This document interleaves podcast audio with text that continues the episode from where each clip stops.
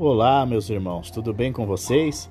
Hoje é o nosso dia de número 75 do plano de leitura da Bíblia em 200 dias. Nós lemos o livro de Jó, do capítulo 13 ao capítulo 19. No capítulo 13, Jó apresenta o seu caso diante de Deus. Ele sabia que estava arriscando sua vida por ser tão ousado, pois uma pessoa ímpia não sobreviveria na presença de Deus. Jó, no entanto, acreditava que era inocente se Deus ou qualquer outra pessoa pudesse provar que ele era culpado, ele aceitaria de bom grado a sentença de morte. Jó faz apenas dois pedidos a Deus. Primeiro, ele pede a Deus que lhe dê algum alívio da dor para que ele pudesse apresentar o seu caso, e em segundo lugar, ele pede que Deus não faça com que ele seja dominado pelo medo ao entrar na presença divina. Ele queria fazer perguntas a Deus e prometia responder a todas as perguntas que Deus lhe fizesse. Para começar, Jó pergunta que acusações Deus teria contra ele, porque ele era forçado a sofrer. Ele estava, por exemplo, colhendo os frutos dos pecados cometidos na juventude? Qualquer que fosse a resposta, ele se sentia completamente desamparado na sua situação atual. No capítulo 14, Jó continua apresentando seu caso. A vida é curta e uma certa quantidade de problemas e erros são esperados. Por que então, pergunta Jó, Deus não deixa as pessoas em paz para que possam desfrutar de sua curta vida sem sofrimento desnecessário? Até as árvores estão em melhor situação do que as pessoas.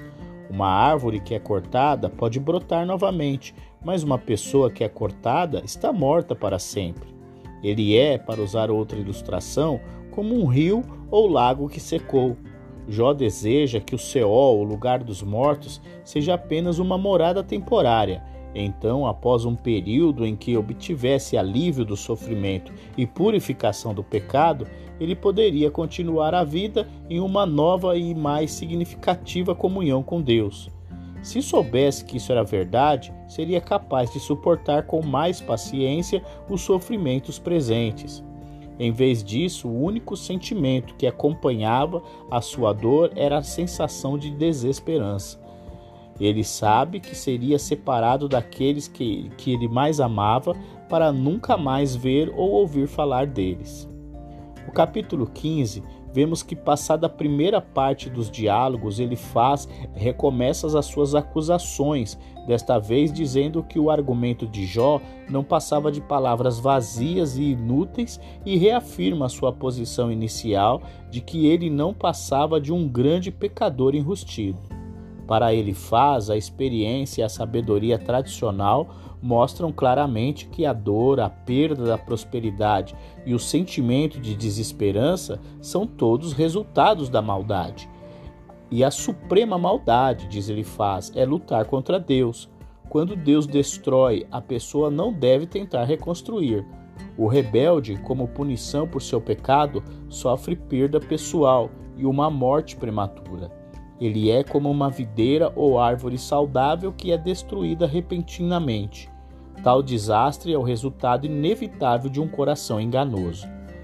No capítulo 16, vemos que, cansado da repetição do ensino inútil dos amigos, Jó diz que poderia dar conforto semelhante se estivesse na posição deles e eles na sua. Sua discussão com Deus pode não ter trazido alívio para sua dor, mas também não trouxe o seu silêncio. Na verdade, sua condição física só piorava. Deus se opõe a ele e as pessoas o insultam. Alguns tentam deliberadamente fazer-lhe mal.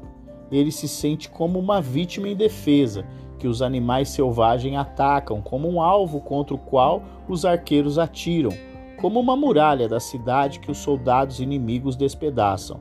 Ele chora, sofre, embora seja inocente. Por um momento, a fé de Jó se fortaleceu novamente, apesar de sua amarga angústia. Seu sangue inocente foi derramado na terra, e ele pede que a terra clame ao céu para que a justiça seja feita em seu nome.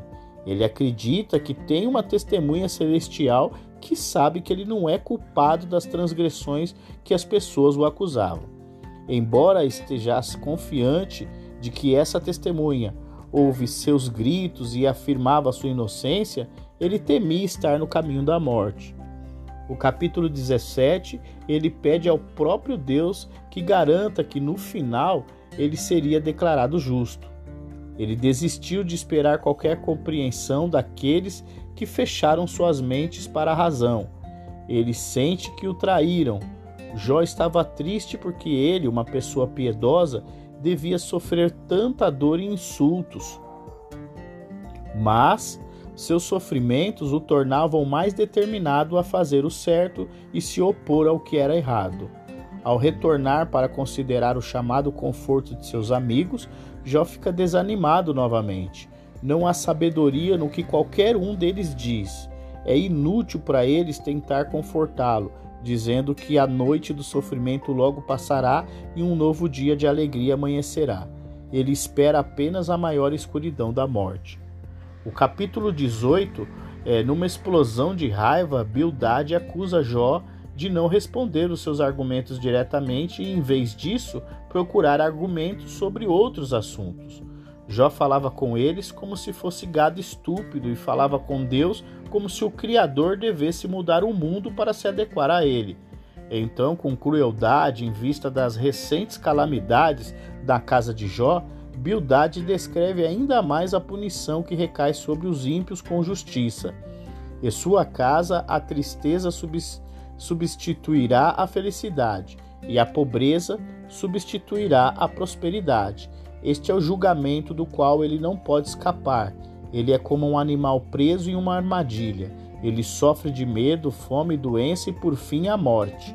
Sua propriedade é destruída e sua família exterminada. Seu destino se torna uma lição para todos os que se opõem a Deus.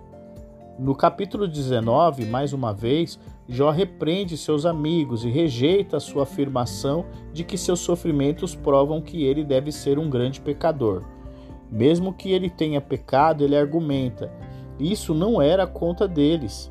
Como Jó vê as coisas, ele não era mal, mas Deus fez com que parecesse, colocando-o naquela situação humilhante. Deus usou o seu poder contra Jó e ele nada pôde fazer a respeito. Ele se sentia desamparado. Parentes, amigos e servos se voltaram contra ele. Sua esposa o abandonou, as crianças riam dele e as pessoas em geral o consideravam desagradável. Elifaz, Bildade e Zofar são os únicos que optaram por ficar com ele. Não podiam, portanto, ter pena dele e confortá-lo? Jó desejava que suas palavras fossem registradas permanentemente, para que em algum dia alguém o declarasse certo. Com este pensamento, Jó relembra seu desejo anterior de uma nova vida após a morte. Desta vez, porém, suas palavras são mais do que apenas um desejo. Ele agora está confiante de que deve haver uma vida nova e vitoriosa após a morte, pois se Deus deveria fazer alguma declaração de que Jó era justo, Jó deveria estar presente para ouvi-la. Portanto, embora seu corpo pudesse morrer, de alguma forma ele viveria novamente em seu próprio corpo, com seus próprios olhos, ele veria Deus.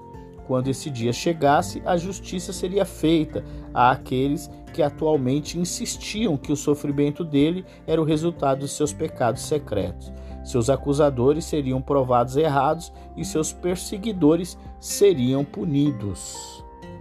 E assim nós encerramos o nosso dia de número 75 do plano de leitura da Bíblia em 200 dias. Né? Essa luta de Jó tentando fazer com que os amigos deles pudessem reconhecer que ele não tinha pecados, né? enquanto ele estava sendo acusado.